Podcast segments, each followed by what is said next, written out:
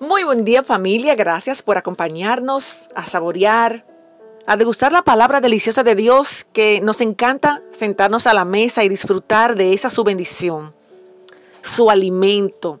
Quiero compartir en esta mañana la propuesta. Como sabemos, el pueblo de Israel, al salir de Egipto, luego de recibir instrucciones con, como la ley, esto era para enseñar al pueblo de su estado pecaminoso y la necesidad de un redentor, de uno que pague su culpa, mostrándole cómo era el pecado, anunciando que necesitaban quien le, le limpiara de ese pecado. Enseguida Dios en su gracia dio instrucciones para la edificación de un altar. Y todo esto lo encontramos en el libro de Éxodo, a partir del capítulo 24, en 25 en adelante.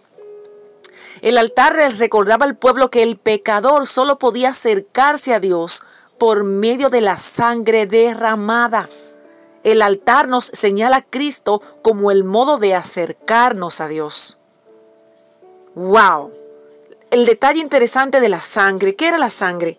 Porque en la formación o la ratificación o confirmación de un pacto era necesario la sangre. Se selló el pacto con Israel al rociar la sangre, indicando que los sacrificios expiatorios, o sea, de quitar la culpa, era necesario para mantener nuestra relación con el Señor. La sangre significaba limpieza y perdón. Y esto era posible por medio de una vida sacrificada a Dios, abriendo el camino para la reconciliación. Y se cumplió cuando Cristo derramó su sangre en la cruz y estableció un nuevo pacto o sea, la salvación a través de Jesucristo por la fe en Él, sin obras. O sea, no, necesitamos hacer sacrificios para recibir la salvación en Cristo Jesús. Su muerte expiatoria, o sea, de quitar la culpa, nos limpia a los creyentes del pecado cuando buscamos al Señor en santidad. Y, es muy interesante porque el propósito del santuario que encontramos en el capítulo 26 de Éxodo era mostrar el plan de salvación, anunciando que vendría el Mesías. Y ahí, como ya muchos hemos eh, leído, si para usted es nuevo, le invito a leer este capítulo 26 de Éxodo, donde encontramos la cortina que separaba la entrada. E, era como, todo esto formaba como una carpa, un santuario donde representaba la presencia de Dios.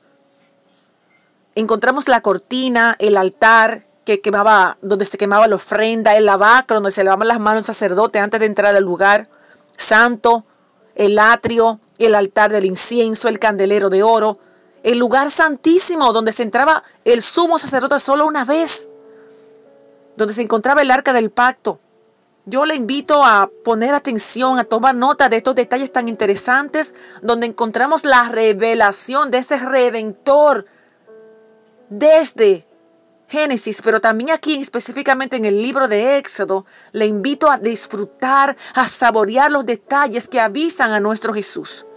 Y este tema o este título de esta reflexión es Propuesta parte 1. Sintonícenos mañana para continuar disfrutando de esta deliciosa palabra de Dios.